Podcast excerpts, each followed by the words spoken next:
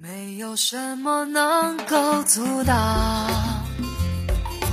你对自由的向往。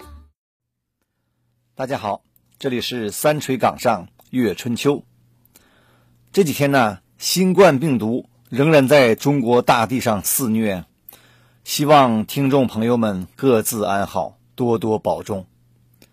目前呢，有一种说法说，这次这个武汉肺炎病毒啊，可能起源于这个野生动物，尤其是呢，来自蝙蝠啊。今天呢，我就想聊一下蝙蝠，尤其是中国古代的蝙蝠文化。现在我们一提起蝙蝠啊，肯定都觉得那玩意儿又黑又丑，还有毒，挺吓人的。的确。现代医学证实啊，蝙蝠身上确实携带了多种病毒。但朋友们有没有发现呢？在我们中国的一些建筑和服装装饰里面呢，其实有不少蝙蝠的形象。你比如说，最流行的，有一种叫五福捧寿，就是五只蝙蝠啊围着一个寿字。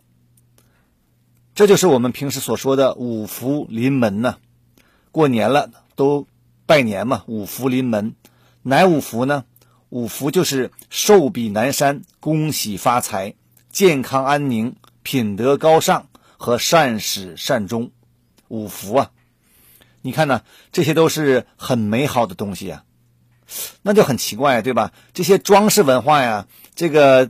是从我们中国古代流传至今的，属于我们中国传统文化的一部分。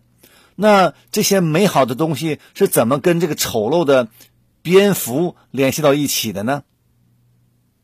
为什么中国古代会形成这样一种对蝙蝠的喜好呢？中国古人为什么会如此偏爱丑陋、可怕又有毒的蝙蝠呢？有朋友可能会说呀，这很简单呢。蝙蝠，蝙蝠嘛，有个福字儿，跟我们这个过年大门上贴的那个福字儿谐音呢。这话呢是对的，谐音肯定是其中一个很重要的原因。但为什么蝙蝠从一开始就叫蝙蝠呢？为什么会给它一个福字的发音呢？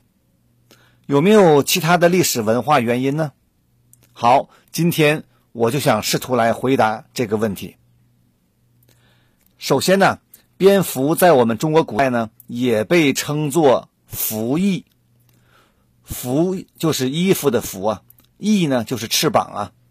古人认为啊，这个蝙蝠有长长的翅膀，但是呢，那个蝙蝠的翅膀啊，跟鸟翅膀还不一样，就跟那个穿在身上的衣服一样延伸出去。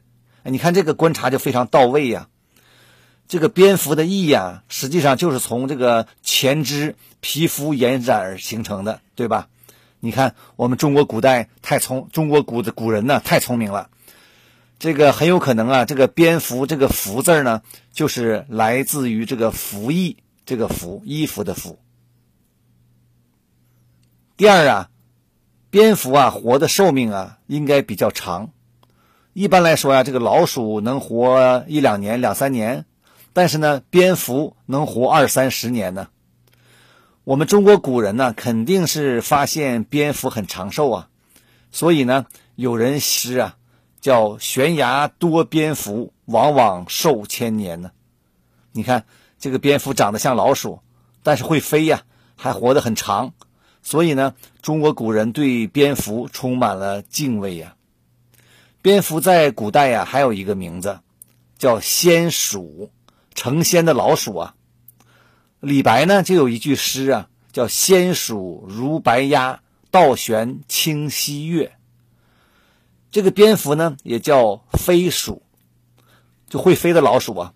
苏东坡呢也有一句诗，叫“洞中飞鼠白鸦翻，长松怪石疑双鬓，不用金丹苦驻颜”呢。他也把蝙蝠和长寿。联系到一起了，呃，就是有蝙蝠呢，你就不用吃药来这个永葆青春了。所以你看，中国古人呢，就是喜欢蝙蝠这种长寿。第三呢，蝙蝠我们知道，蝙蝠抓蚊子，在古代呀，到处都是蚊虫啊，呃，经常产生一些疟疾啊这些传染病，所以啊，古人就认为吃蚊子的蝙蝠啊，可以保护一家平安呢。在清朝啊，这个写《聊斋志异》的蒲松龄也写过一句诗啊，叫“安得蝙蝠满天生，一除毒足安群民”。你看呢，就是认为啊，蝙蝠不但使人们免受蚊虫毒物的叮咬啊，还能够驱赶呃鬼怪呀，巡夜保平安。你看这么丑陋的蝙蝠啊，在中国古人心目中的形象。一下子就高大起来了，会抓蚊子呀。第四呢，我们知道蝙蝠啊晚上才出来觅食，对吧？但实际上，那个我们学生物知道，这个蝙蝠实际上看不见什么东西，它视力很弱的，它是靠自身发出的这个超声波来引导飞行啊，就跟雷达一样，耳朵很灵，但。古人呢，肯定不知道这个超声波呀，也不懂蝙蝠为什么晚上能看得见，就觉得蝙蝠很神奇。所以呢，中国古代呀有一种中药啊，叫夜明砂，呃，实际上就是蝙蝠的屎啊。中医认为啊，这个蝙蝠拉的屎啊，啊，具有清肝散血之功效啊，可以治夜盲症，啊，挺有意思的。基于同样的理解啊。古人就把蝙蝠跟钟馗画在一起。钟馗呀，我们知道就是那个专门抓小鬼的钟馗，打鬼钟馗呀。这个鬼呢都在晚上出来，那么钟馗要抓鬼呀，晚上看办呢？不用怕，有蝙蝠帮他指路。所以我们如果看一些画上的钟馗形象啊，往往天上飞了个蝙蝠跟钟馗在一起。所以呀，我们有理由相信。以上几个原因呢，就是中国传统文化里为什么这么偏爱蝙蝠形象的原因。这其中啊，还是有深很深厚的这个历史文化积淀的。那么，为什么在近现代以后，这个蝙蝠的形象开始转变了呢？从古代这个福寿安康的象征，到今天恐怖可怕的标志，这其中的转变是怎么开始的呢？这实际上啊，也是一个历史过程，是西方文化进入中国的一个文化影响。我们知道，在西方文化里啊，黑夜出没的蝙蝠经常被视为恐怖的象征啊，什么西蝙蝠啊、黑暗之神呢，往往跟恶魔联系到一起。我们经常看美国的恐怖片呢，就有黑夜蝙蝠的出现呢。其实西方人观察也很仔细啊，呃，在已知的蝙蝠种类中，的确有三种蝙蝠吸食动物的血液。但是呢，这些吸血蝙蝠啊，主要在美洲，中国应该没有。但随着近代西方文化的强势入侵呢，中国人的蝙蝠观念呢，也逐渐有所改变呢。虽然呢，传统的这个五福装饰还在呀。但一般今天老百姓都不会喜欢蝙蝠。你比如说这个金庸小说啊，《倚天屠龙记》里面有一个明教四大法王之一，叫青翼蝠王韦一笑，他就喝人血呀。你看金庸应该就是受到这种西方蝙蝠影响，吸血蝙蝠嘛。当然呢，所谓的文化观念也是在不断变动的，在中国如此。在西方也如此。现在美国电影里有个蝙蝠侠呀，Batman，黑暗骑士嘛，非常流行。其实蝙蝠侠这个这个文化符号呢，是在一九三九年出现在美国漫画上的，一路火到今天呢。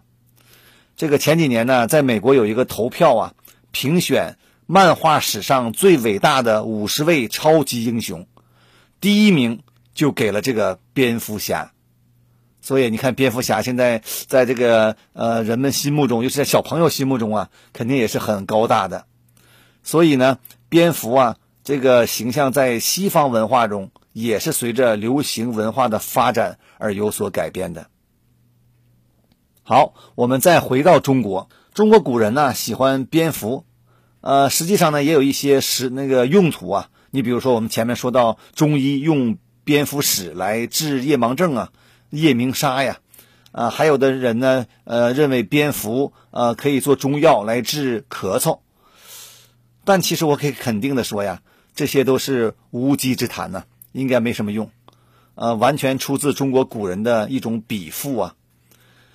从蝙蝠的文化想象衍生出这些什么夜明砂呀，这些这些药，现在呢都是已经是二零二零年了，我劝大家还是别太当一回事儿。